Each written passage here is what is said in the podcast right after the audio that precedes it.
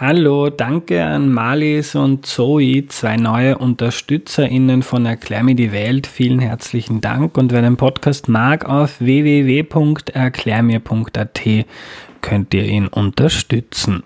Bevor es losgeht, eine entgeltliche Einschaltung. Die heutige Folge wird präsentiert vom Klimaschutzministerium. Das Klimaschutzministerium ist Partner für sechs Folgen. Dabei geht es unter anderem um klimafreundliches Wohnen, Bauen, Heizen und dem Nutzen von Energie zu Hause. Denn Klimaschutz sorgt für eine gute Zukunft mit mehr Lebensqualität.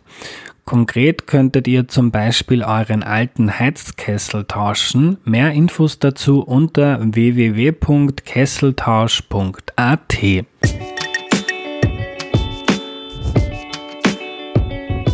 Hallo, ich bin der Andreas und das ist Erklär mir die Welt, der Podcast, mit dem du die Welt jede Woche ein bisschen besser verstehen sollst.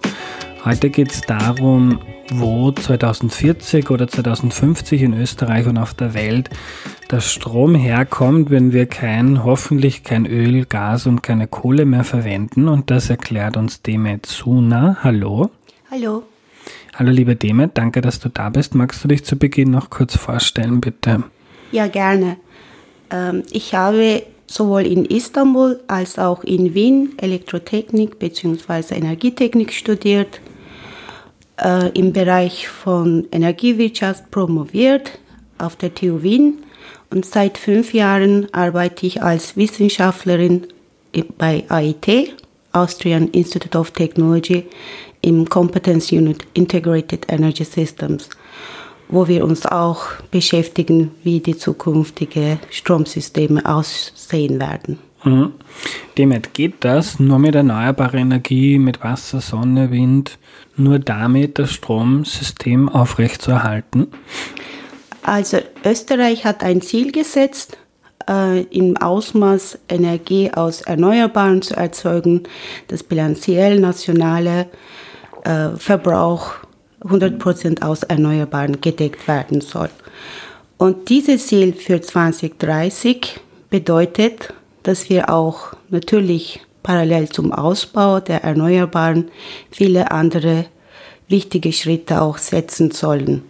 Wenn wir die realisieren, dann können wir schaffen, 100% erneuerbare unser Stromsystem zu gestalten.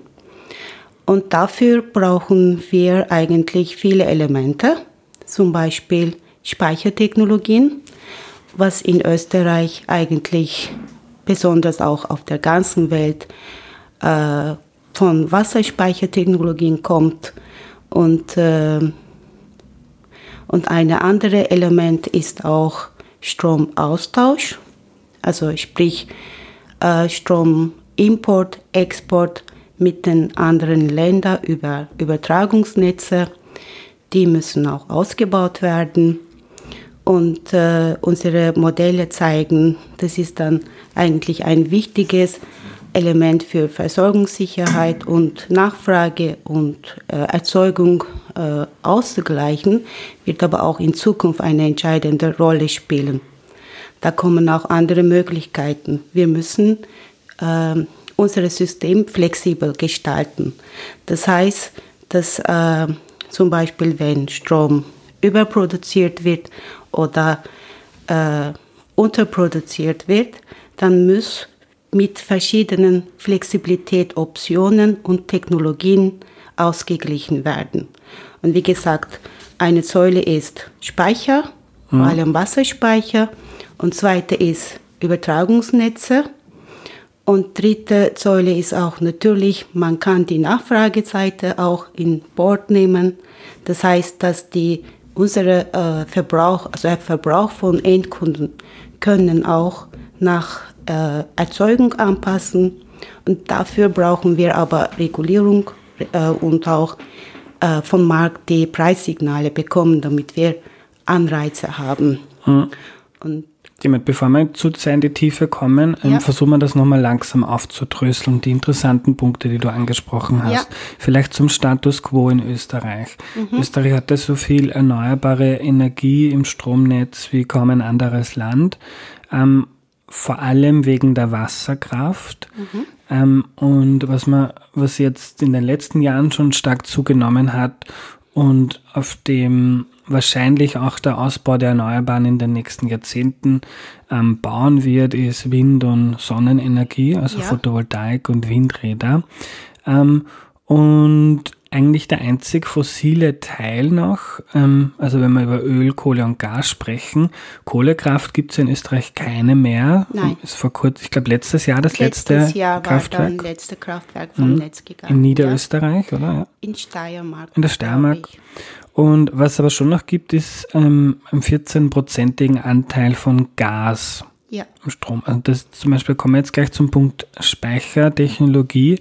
Ähm, ein Gaskraftwerk kann ich relativ ähm, einfach auf- und abdrehen, ähm, wenn jetzt zum Beispiel in der Zukunft, wenn es ähm, ganz viel Windräder noch gibt und viel Photovoltaik und dann scheint keine Sonne und dann scheint kein Wind, dann wäre es praktisch, man hat ein Gaskraftwerk, man dreht es auf und dann kann man Strom produzieren, ähm, der gebraucht wird. Und weil Gas ähm, schlecht ist für die Umwelt und für uns alle, ähm, braucht es dazu Alternativen. Mhm. Ähm, und du hast schon einerseits gesagt, ähm, das kann man auch mit, ähm, mit der Wasserkraft machen, also mit Pumpspeicherkraftwerken. Ähm, und was sind da andere Optionen, um jetzt den, wenn viel Sonne scheint, wenn viel Wind geht, wenn man viel Strom produziert, gerade um den zu speichern und ihn dann zu verwenden, wenn weniger produziert wird? Wie, was gibt's da für Optionen in Österreich, aber auch global? Also wie gesagt, ähm, in Österreich und in Europa betrachtet, brauchen wir hohe Ziele, ambitionierte Ziele und dafür brauchen wir auch neue Netze. Übertragungsnetze müssen verstärkt werden. Und wenn zum Beispiel in Österreich über äh, von Erneuerbaren gibt, kann auch in den anderen Ländern exportiert werden. Unsere Modelle zeigen, dass Österreich im Jahr 2030 Nettoexporteur wird aus diesen erneuerbaren Kapazitäten. Wenn in Österreich zum Beispiel keine Sonne gibt, heißt das nicht, dass nirgendwo in Europa äh, Sonne gibt. Und auch ein, nehmen wir an Wind, wenn ein Wind, Windfront äh, kommt äh, von Frankreich, dann wird das über Deutschland, über die Schweiz und dann nach Österreich kommen. Das heißt, wenn in diesen Ländern auch viele Windkraftwerke gebaut sind, dann haben wir keine Sorge, dass wir wenig, ähm, wenig äh, Windstrom haben werden. Ja. Auf der anderen Seite, wie Sie erwähnt haben, thermische Kraftwerke, derzeit auch vor allem Gas, ist eine wichtige Flexibilität-Option. Und es wird aber erwartet, dass die Rolle von thermischen Kraftwerken sinken. Das heißt, wir werden eigentlich immer noch thermische Kraftwerke als Backup haben und eine weniger Masse äh, Gaskraftwerke noch im System sein. Aber langfristig für Dekarbonisierung brauchen wir auch andere thermische Optionen, so wie Biogas oder auch eventuell Wasserstoff. Also das ist, glaube ich, zum Beispiel in Deutschland im Gespräch, dass man aus alten Gaskraftwerken dann, ähm, dass man dort einfach Wasserstoff verbrennt, was man vorher hoffentlich mit erneuerbarer Energie hergestellt hat ähm, und das dann ein Backup sein könnte, ein, ein erneuerbares Backup statt Gas. Ja, das kann schon stimmen. Also es ist auch international, gibt es auch Pilotprojekte, Demonstrationsprojekte, wie man Wasserstoff auch mit Gas beimischen kann. Auch äh, Gaskraftwerke später auch äh, zum Wasserstoff umwandeln können. Das sind aber äh, in Forschung. Also mhm. mir ist nicht ganz, mir ist nicht bekannt, dass so eine breite Anwendung derzeit ja. Und erklär uns kurz, wie ein Pumpspeicherkraftwerk funktioniert, weil das ist ja in Österreich mit so viel Wasserkraft ähm, ein Grund, warum der Ausbau der Erneuerbaren in Österreich vielleicht einfacher geht wie anderswo. Also grundsätzlich funktionieren Pumpspeicher so. Es gibt zwei Becken, eine Becken, äh, ein höheres Becken und ein unteres Becken. und äh, die sind mit Wasser gefüllt. Und wenn zum Beispiel Überschussstrom haben, dann werden die, das Wasser von unterem Becken raufgepumpt. Und damit brauchen wir Strom. Und von diesen Übererzeugung kann man dann Wasser nach oben pumpen. In der Zeit, wenn wir Knappheit haben, werden dieses Wasser runtergelassen und dadurch auch durch Turbinen und Generatoren äh, Strom erzeugt. So funktioniert. Das ist eigentlich ganz faszinierend. Also wir sind das ja gewohnt, dass immer Strom aus der Steckdose kommt, wenn ich jetzt mein Handy auflade. Aber was dahinter steckt, ist ja eigentlich ganz kompliziert, weil, wenn ich das richtig verstehe, ja das Angebot und Nachfrage sich immer genau decken muss. Also es muss genau, immer genauso viel, so viel produziert werden, wie jetzt nachgefragt wird. Genau, das stimmt. Hm. Und am Hintergrund gibt es auch äh, komplexes System und auch Vielfalt von verschiedenen Technologien. Und wird auch in Zukunft, wenn wir äh, mehr erneuerbare oder auf ein erneuerbasiertes System haben, werden die Optionen noch äh, mehr im Einsatz kommen. Ähm, auch viele Batterien werden derzeit gebaut und entwickelt, unter anderem für Elektroautos. Ich habe auch mal gelesen, dass in den USA ähm, darüber nachgedacht wird, ob man Batterien nicht auch als ähm, Speicher einsetzen kann im Netz. Ähm, gleichzeitig ist auch ein Thema, dass man Elektroautos nicht nur zum Aufladen nutzt, sondern dass man Strom, der dort gespeichert ist, auch wieder ins Netz einspeisen könnte, ähm, um da Elektroautos auch als Speicher zu nutzen. Welche Rolle denkst du, werden Elektroautos und Batterien spielen? Elektroautos werden in unserem äh, Leben eigentlich eine wichtige Rolle spielen in Zukunft und für die Dekarbonisierung die, äh, von Mobilität brauchen wir Elektroautos. Äh, dass die Elektroautos als Speicher fürs System sind, ist eigentlich bekannt als Konzept äh, Vehicle to Grid. Und äh, dies kann man natürlich auch ähm, für die kurzfristigen Schwankungen zu äh, ausgleichen nutzen. Zum Beispiel tagsüber, wenn dann eigentlich äh, sozusagen intelligent äh, aufgeladen sind und können auch äh, Nutzer dieses Signal bekommen, dass sie dann weiterhin im Verteilnetz äh, diesen Strom geben sollen dann sollte es funktionieren. Das sind auch Konzepte, die in, äh, durchaus in Forschung sind und viel diskutiert. Kann auch in Zukunft eine Option werden, mhm. um die tägliche oder kurzfristige Schwankungen zu, äh, auszugleichen. Eine Sache, die ich ja ganz faszinierend finde als studierter Ökonom, ist, wie sich die Preise bei Windenergie, aber vor allem bei Photovoltaikstrom entwickelt haben. Ich glaube, das ist ja bei vielen noch nicht so angekommen. Das hat alles so ein bisschen, Klimaschutz ist immer so, ja, es wird alles teurer und schwieriger. Ähm, und, aber es ist ja eigentlich eine kleine Revolution passiert. Ähm, und glaube, Sonnenkraft war vor 30 Jahren eine der teuersten Formen der Energieherstellung und gilt heute gemeinhin als die billigste Form der Energiegewinnung, die es je gegeben hat. Was ist da passiert in der Photovoltaik und in der Windenergie, ähm, dass das so viel billiger geworden ist, so Strom herzustellen? Das stimmt, vor allem im Wind- und PV-Bereich haben wir eine riesen Kostensenkung erlebt. Äh, dies kann man so erklären eigentlich, dass äh, die Ausbau, steigende Ausbau auch äh, eine gewisse Massenproduktion verursachte und durch Massenproduktion sind die Kosten äh, runtergegangen sind. Die kann man äh, klassisch Economies of Scale erklären. Mhm. Auf der anderen Seite, äh, was wir auch beim Energiewirtschaft viel zugreifen, ist technologisches Lernen. Und das ist auch in jedem Bereich von Herstellung von jeder Art Komponenten bis zur Installation passiert, dass, die, dass wir ein, äh, effizienter agieren konnten. Das hat auch eine Kostensenkung gebracht. Und äh, wir sind noch nicht am Ende des technologischen Lernens und wir können in kommender Zeit noch Preissenkungen erwarten. Aha. Also wird noch billiger. Wird noch billiger. Und das ist zentral, weil ja nicht nur wichtig ist jetzt in Österreich 100 Prozent des Stroms, den wir verbrauchen, auch erneuerbar zu erzeugen, sondern wir brauchen ja auch immer mehr Strom, weil man zum Beispiel Ölheizungen auf Wärmepumpen umstellen, die Strom brauchen, oder weil wir nicht mehr mit Benzin das Auto betreiben, sondern mit Strom. Also es braucht ja viel, viel, viel.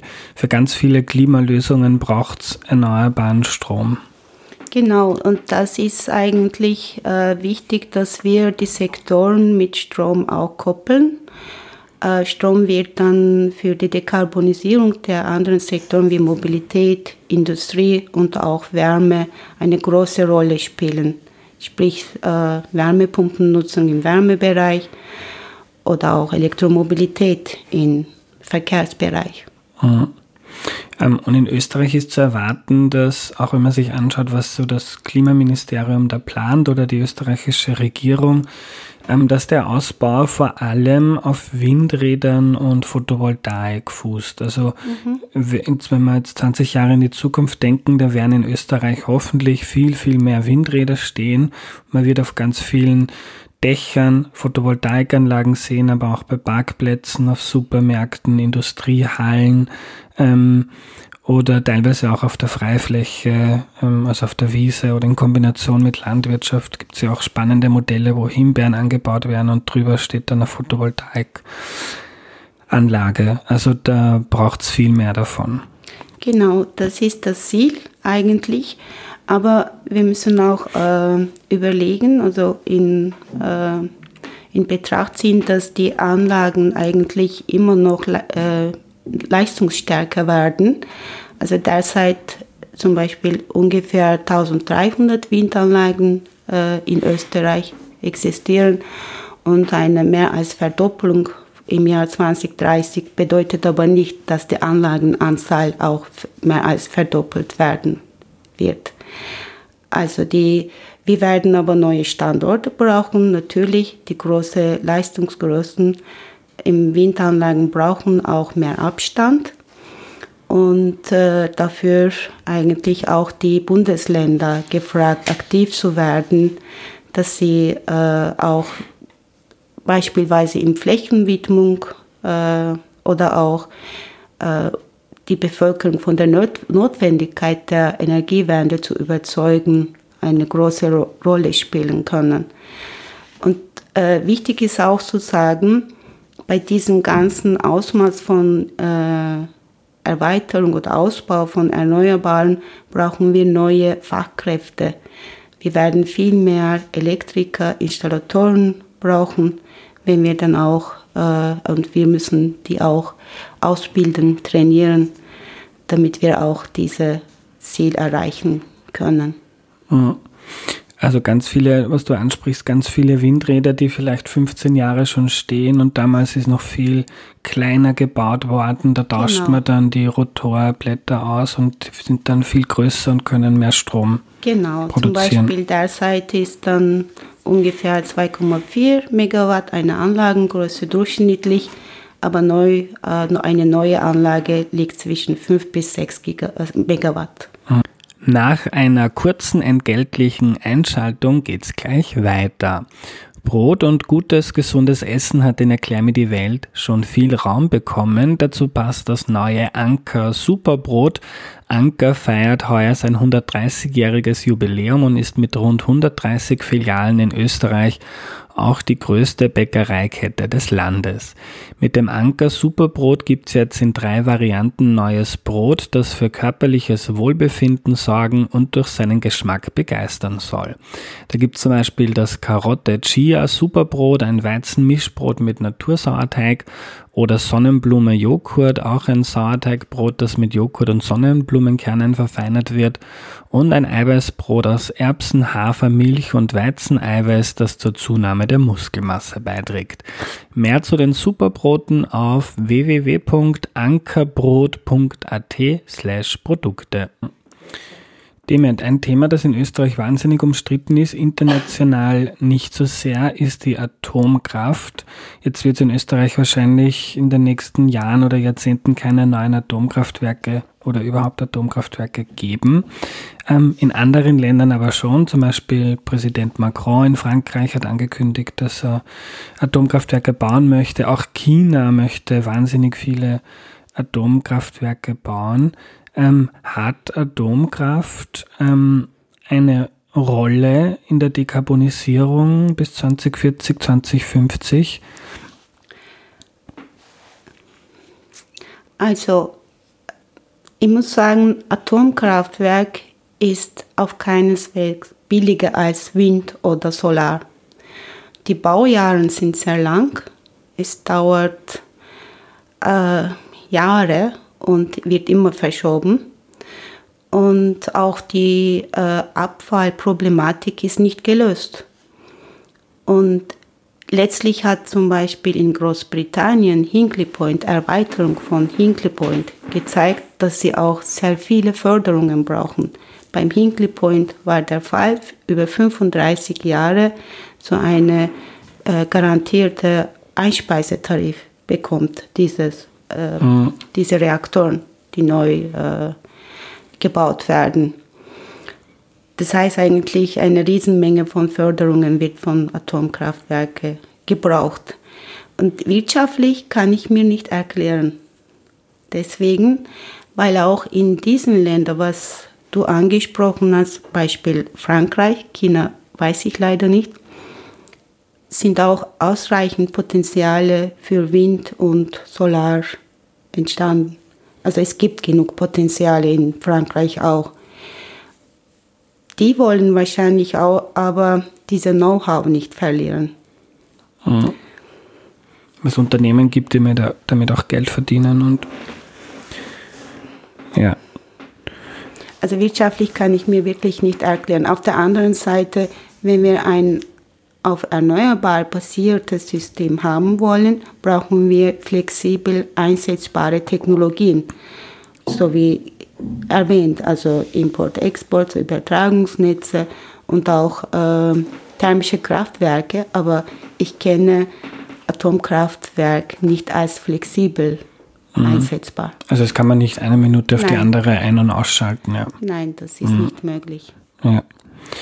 Ähm, das jetzt Import-Export angesprochen, ähm, ist ja ganz interessant. Also wir haben ja nicht ein eigenes Stromsystem und über die Grenze fängt ein anderes Stromsystem an, sondern es hängt ja alles irgendwo zusammen und es kann auch sein, ähm, dass der, also ein Teil vom Importstrom ist ja dann vielleicht Atomstrom aus Tschechien. Also es kann auch sein, wenn ich jetzt mein Handy lade, dass das ein Teil vom Atomkraftwerk in Tschechien kommt. Das ist durchaus möglich, hm. natürlich. Aber Europa hat auch ein Ziel, im 2030 Emissionen 55 Prozent zu reduzieren und für 2050 will Europa auch Dekarbonisierung. Und dafür setzen, werden die Länder auch gefragt, die entsprechenden Maßnahmen oder Pläne zu setzen. Und ich vermute, dass äh, deswegen äh, in den kommenden Jahrzehnten weniger wird. Punkt Atomkraft ist, schwierig eine Antwort zu geben. Aber was mich bei den Übertragungsnetzen, die du angesprochen hast, interessiert, was ist da zu tun? Also wenn dann in 10, 20 Jahren hoffentlich viel Sonnen- und Windstrom überall in, in Europa da ist, ähm, was muss man machen? Man braucht stärkere Leitungen oder? Man muss die Leitungen erweitern und äh, im Übertragungsebene natürlich auch, äh, das soll nicht nur in Österreich, in europaweit passieren. Und es gibt auch äh, verschiedene Szenarien und die Leitungen sind, äh, Übertragungsnetze sind sehr gut miteinander vernetzt innerhalb Europa. Und es gibt auch immer Szenarien, äh, ständig äh, angepasst werden seitens Verband der äh, europäischen äh, Übertragungsnetzbetreiber. Und bei diesen Übertragungsnetzebene Erweiterung ja, aber es muss auch vieles beim Verteilnetzebene passieren. Es werden viele kleine Erzeuger an diesen Verteilnetzebene angeschlossen. Sie können so, äh, kann so über, äh, vorstellen, Verteilnetz ist dann wie eine Landstraße und Übertragungsnetz ist dann Autobahn, dass die miteinander äh, gebunden sind. Im Verteilnetzebene soll auch eine Stärkung geben und vor allem auch eine Digitalisierung und die intelligente Gestaltung von Netzen sind wichtig, damit die Koordination gut funktioniert, die Information bezüglich Verbrauch und Erzeugung gut miteinander eigentlich sowohl in der äh, Endkundenseite als auch dann äh, Netzbetreiberebene gut Informationfluss ist. Der dritte Punkt, den du zu Beginn angesprochen hast, ähm, ist eben die Nachfrageseite, das zu flexibilisieren, damit man auch dieses Gleichgewicht zwischen Angebot und Nachfrage ähm, ähm, gut wahren kann. Was ist da notwendig? Hier sind eigentlich in verschiedenen Bereichen einige zu tun. Größte Potenzial äh, liegt auch im Gewerbebereich und Industrie. Und äh, es gibt auch eine gewisse äh, Verbrauchmustern, das auch nach äh, Erzeugung anpassen können.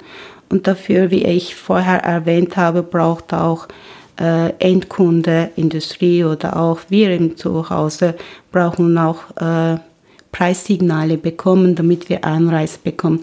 Wenn dann Strompreise im Großhandel eigentlich signalisieren sehr gut die äh, Überkapazität, also Übererzeugung oder auch eine Knappheit. Und das muss auch äh, zu den Endkunden signalisiert werden. Also übersetzt, dass wenn jetzt zum Beispiel alle Menschen laden zur selben Zeit ihr Auto, drehen die Waschmaschine auf und kochen, brauchen viel Strom. In so einer Zeit soll es eher teurer sein, der Strom. Und wenn dann jemand tagsüber oder vielleicht in der Nacht ähm, äh, sein Auto lädt, wo nicht so viel ähm, Strombedarf ist, dann soll es billiger sein. Genau, und mhm. dann äh, stattdessen, dann sollen wir nicht am Abend, sondern tagsüber unsere Autos aufladen, wenn wir, weil wir wissen dann, dass die Strompreise günstiger sind. Mhm. Ähm, Demet, wir kommen zum Schluss. Äh, das Thema Blackout war jetzt ähm, in den letzten Wochen oft in den Medien. Ähm, ist auch eine Frage, die ein paar Mal gekommen ist von HörerInnen. Ähm, Wenn es nur mehr erneuerbaren Strom gibt, muss man sich davor fürchten, dass Blackouts häufiger oder wahrscheinlicher werden? So eine Dekarbonisierung von Systemen bringt uns natürlich Herausforderungen zu. Aber wie ich erwähnt habe, äh, zum, parallel zum Ausbau müssen auch andere Schritte gesetzt werden, sprich Netzausbau oder auch neue Technologien ins System reinzunehmen. Für Österreich kann ich sagen, ähm, also derzeit ist Österreich auch eigentlich eine der sichersten äh, äh, Systeme in Europa. Die ungewollte äh, Abschaltungen waren im Jahr 2020 laut E-Control äh, 26 Minuten, also ziemlich wenig, also sehr wenig ist dann diese Abschaltungszeit. Und für eine Blackout ist auch wichtig, dass man im System äh, Kraftwerke hat, die auch äh, einige gewisse Kraftwerke hat, die auch Wiederaufbau gewährleisten können. Die Kraftwerke, die von außen keinen Strom brauchen, vom Netz keinen Strom brauchen, um wieder zu fahren. Und wir nennen das äh, in unserem Bereich äh, Schwarzstartfähigkeit eines Kraftwerkes. Aha. Und äh, Wasserkraftwerke sind eigentlich gut geeignet, vor allem Pumpspeicherkraftwerke können auch äh, gut äh, unabhängig von dem Netz wieder fahren. Wenn in einem flächendeckenden Stromausfall kommen sollte, dann werden sie auch im Einsatz kommen. Die sind wie Startbatterien für den anderen Kraftwerken äh, die auch äh, dadurch äh, angetrieben werden. Also im System haben wir eigentlich auch eine gute Menge von Pumpspeicherkraftwerken und auch andere Speicher, Wasserspeicherkraftwerken. Ja. Also ich fasse zusammen, ähm, Wind- und Sonnenenergie ist viel billiger geworden, 100% erneuerbarer im Stromnetz geht. Ähm, man muss aber noch einiges machen, Netzausbau und vor allem erstmal viele Windräder, Photovoltaikanlagen ähm, quer durch Österreich äh, bauen und Österreich ähm, ist mit seinem hohen Wasserkraftanteil nicht recht gut ausgestattet, um auch in der Zukunft ein stabiles Stromnetz zu haben. Genau, das kann man so sagen. Hm, danke für deine Zeit. Gerne, gerne. Danke für die Einladung. Imagine. Was nehme ich mir von der heutigen Folge mit? Es ist auf jeden Fall möglich, Österreich und auch die Welt mit 100% erneuerbarer Energie zu versorgen. Dazu müssen die europäischen Länder stärker zusammenrücken und ihre Netze so ausbauen, dass Wind- und Sonnenenergie von einem Land ins nächste transportiert werden kann. Und dazu müssen wir so viele Windräder und so viel Photovoltaik wie möglich, so schnell wie möglich bauen. Das ist wohl der wichtigste Schritt, um den Klimawandel einzubremsen bremsen. Dazu braucht es jeden Einzelnen, die sich bei der eigenen Landesregierung dafür stark machen, dass es genug Flächen für Windräder und Photovoltaik gibt.